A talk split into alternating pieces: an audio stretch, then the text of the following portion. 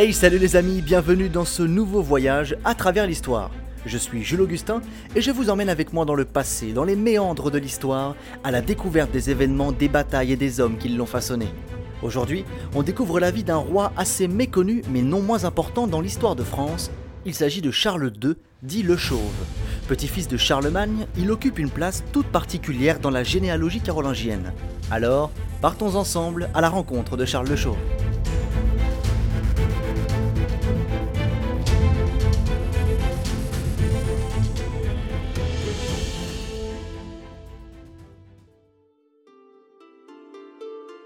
Lorsque l'on parle des Carolingiens, un seul nom vient à l'esprit. C'est celui de Charlemagne, bien sûr, auquel nous avons déjà dédié un podcast d'ailleurs.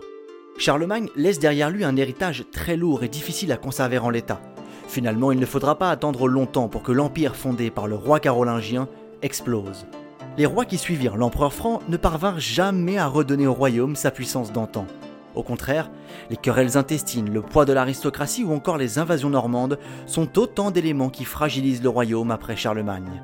Néanmoins, certains rois carolingiens ont marqué le royaume et ont pu, bon gré mal gré, œuvrer pour son développement. Et eh bien justement, c'est le cas de Charles II dit le Chauve, petit-fils de Charlemagne. Charles II règne sur la Francie occidentale, autrement dit, ce qui deviendra le cœur du royaume de France. Charles le Chauve occupe une place singulière dans l'histoire de France.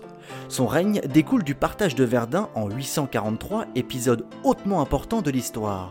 Mais il est également contemporain des invasions normandes et assiste aux prémices de deux immenses entités, notre cher royaume de France et le Saint-Empire romain germanique. Mais avant toute chose, revenons un peu en arrière.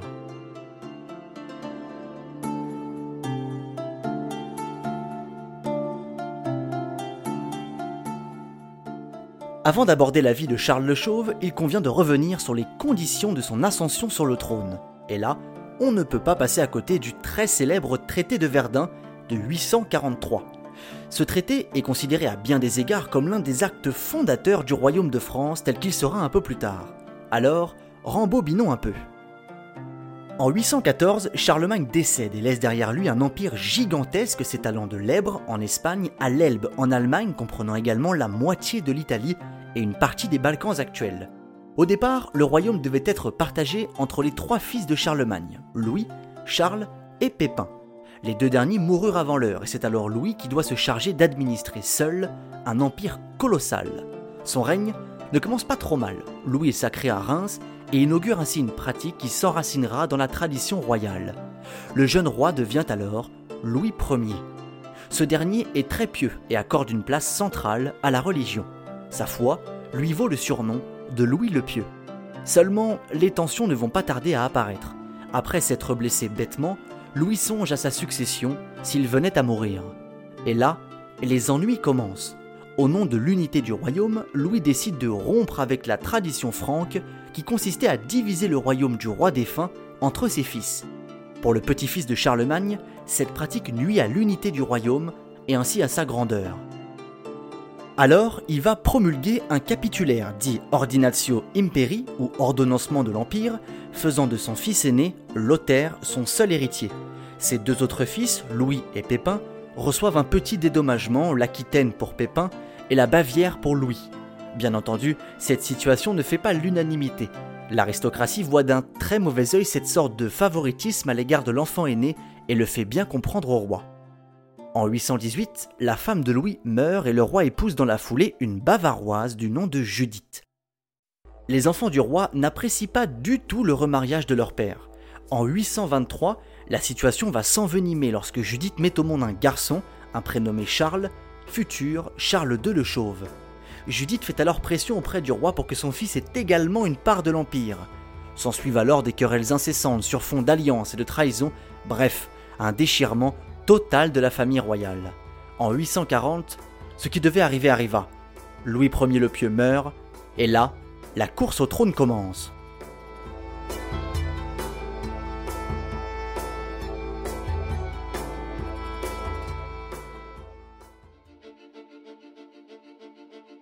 Alors, précisons-le avant, Pépin est hors course puisqu'il est décédé peu avant son père en 838.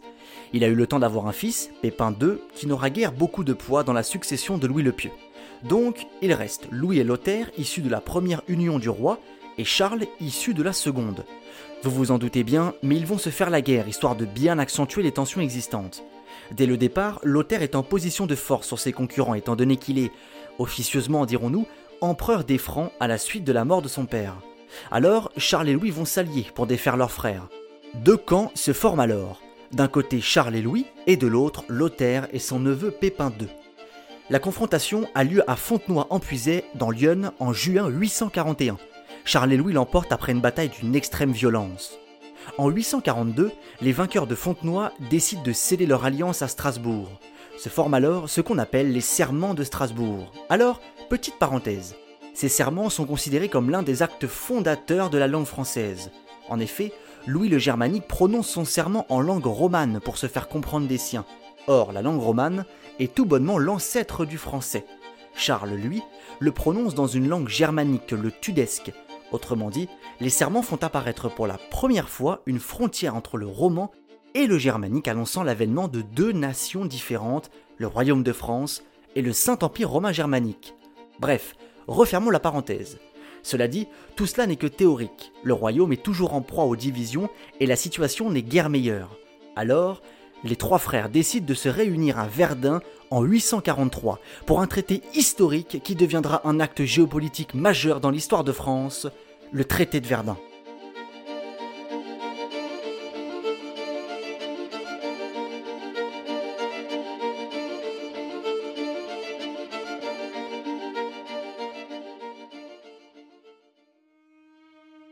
Le partage de Verdun propose un découpage de l'Empire franc entre les trois fils de Louis le Pieux. Ces derniers, entourés d'une centaine d'experts, se mettent enfin d'accord. Louis, dit le germanique, reçoit la Francie orientale. Il s'agit d'un territoire qui englobe l'est de l'Allemagne actuelle et la future Autriche. Autrement dit, il occupe là le noyau de ce que sera le Saint-Empire romain germanique. Charles, quant à lui, reçoit la partie la plus à l'ouest, la Francie occidentale, qui deviendra ni plus ni moins la France. Enfin, Lothaire hérite d'un territoire entre ceux de ses deux frères qui s'étend du Rhin au Tibre en Italie et qui devient la Francie médiane. Avec le traité de Verdun, c'est tout l'empire franc qui disparaît. La grandeur impériale érigée par Charlemagne s'effondre sous le coup des querelles et des ambitions de chacun. Il faut bien se rappeler qu'à cette époque, l'héritage ne revient pas qu'au fils aîné. La primogéniture n'est pas encore en vigueur. Quoi qu'il en soit, Charles hérite des prémices de ce que sera la France quelques siècles plus tard. Il est sacré seulement cinq ans plus tard en la cathédrale d'Orléans. Avec le partage de Verdun, le nouveau roi de Francie occidentale peut enfin commencer à régner. Charles a enfin obtenu une part du royaume de son père Louis le Pieux comme le souhaitait ardemment sa mère Judith. Malheureusement, elle est déjà morte au moment du partage de Verdun et n'aura donc jamais vu son vœu exaucé. Seulement, régner en Francie occidentale est bien loin d'être un long fleuve tranquille. À peine devenu roi, les ennuis commencent. À cette époque, des envahisseurs venus de partout s'entassent aux portes de l'Europe, les Sarrasins au sud, les Vikings au nord, mais aussi les Bretons. Le royaume de Charles le Chauve est menacé de toutes parts. La guerre contre les Bretons commence dès 843 contre un certain Nominoé, grand souverain de Bretagne. Les Bretons remportent quelques succès précieux, comme à Ballon en 845, bataille au cours de laquelle les hommes de Nominoé ont fait montre de toute leur maîtrise du terrain pour vaincre les Francs.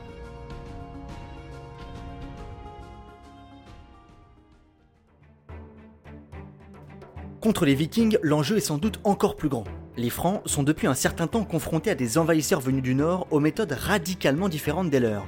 Charles n'a même pas le temps de profiter de sa nouvelle position qu'il doit déjà défendre son royaume des incursions vikings. Les vikings sont entrés au sein du royaume dès la fin du 8e siècle. Ils vont devenir la hantise des Francs.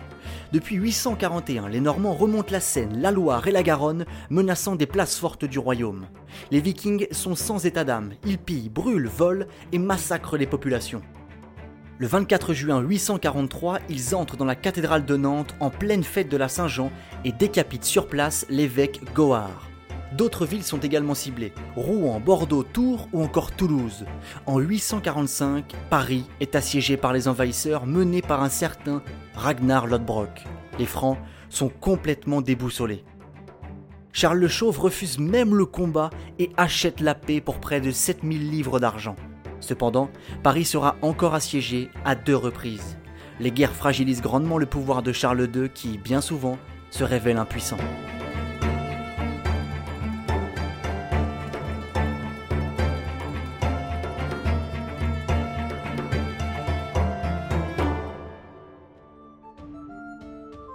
Alors pendant ce temps-là, quid de sa relation avec ses deux frères? Eh bien, c'est pas trop mal. Charles et Lothaire se rencontrent à plusieurs reprises, en particulier pour s'aligner sur leurs pratiques judiciaires. Chacun se déplace dans le royaume de l'autre en signe de respect et de fraternité. En 851, à Mersenne, aux Pays-Bas actuels, Louis, Charles et Lothaire se retrouvent pour coordonner l'application des châtiments dans leurs royaumes respectifs. À cette époque, de nombreux criminels fuyaient la justice d'un royaume en allant dans l'autre. À Mersenne, les trois rois sonnent le glas de cette pratique. L'atmosphère entre les trois frères s'est depuis bien détendue. L'enjeu n'est plus d'évincer les autres du pouvoir, mais bien de faire en sorte que chaque royaume se porte bien. C'est l'avenir de toute la dynastie carolingienne qui en dépend. Des évêques appartenant aux trois royaumes ont joué un rôle prépondérant dans le réchauffement des relations fraternelles. Bien souvent, ce sont eux qui font les intermédiaires. Par exemple, l'évêque de Reims, très proche de Charles, entretient une correspondance avec Lothaire. Entre les guerres et les querelles de famille, il est parfois difficile de trouver du temps pour soi. Pourtant, Charles y met un point d'honneur. Il consacre une bonne partie de son temps à la lecture et à l'écriture. Il va alors transposer sa passion de l'écriture dans l'administration du royaume, chose peu commune à l'époque étant donné que la tradition orale prédominait. Sous son règne, il a recours quasi automatiquement à l'écrit pour administrer et gouverner. Avec Charles le Chauve, tout est noté, minutieusement notifié et consigné c'est pour le roi la clé d'une bonne gestion des affaires du royaume. Les historiens ont pu mettre la main sur près de 450 diplômes datant du règne de Charles II. Un diplôme, c'est un document royal émis par un souverain sur lequel il appose son monogramme et sur lequel il indique le lieu où il a été délivré. 450, c'est deux fois supérieur au nombre de diplômes émis sous les règnes cumulés de Charlemagne et de Louis Ier. L'écriture est une manière pour le roi de renforcer sa légitimité et de marquer son territoire. Partout où des diplômes sont émis, cela signifie que le pouvoir royal y est aussi. Cette passion pour l'écriture s'est sans doute formée dès son plus jeune âge. Sa mère, Judith, a fait en sorte qu'il développe une appétence particulière pour la lecture et l'écriture. Charles a été entouré d'hommes d'église érudits qui ont œuvré pour son éducation. Les livres étaient une échappatoire pour le roi, alors en proie à des difficultés majeures. Il utilisa même l'écrit pour sa propre propagande, demandant à son entourage d'écrire des éloges sur lui.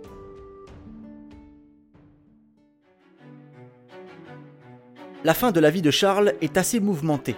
La mort de Lothaire, puis celle de Louis, rouvre les querelles familiales et pousse Charles à reprendre les armes. Lorsque Louis II, fils et successeur de Lothaire, meurt en 875, Charles s'arroge une grosse partie de la France immédiane, la Lotharingie. Or, rappelons-le, Lothaire fut l'héritier de la couronne impériale lorsque Louis Ier le Pieux mourut. À sa mort, Lothaire l'a donc de facto transmise à son fils Louis II. Lorsque ce dernier meurt, Charles reprend son royaume et la couronne impériale. C'est ainsi que Charles II le Chauve devient empereur des Francs. Cependant, tout cela n'est que d'apparence. Lorsque Charles meurt en 877, la dynastie carolingienne va s'enfoncer encore un peu plus dans les conflits familiaux et les partages successifs.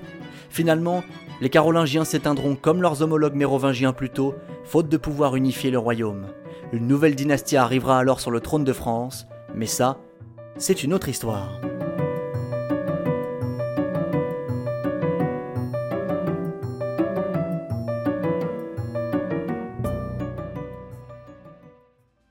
Les amis, merci de votre écoute. J'espère que cet épisode vous a plu. En tout cas, pour moi, ce fut un réel plaisir. Si vous voulez en savoir plus, je vous invite à vous rendre sur notre site momentdhistoire.fr ou bien sur nos réseaux sociaux, sur Instagram ou sur Facebook par exemple. Quant à moi, je vous quitte et je vous dis à bientôt pour un prochain voyage à travers l'histoire.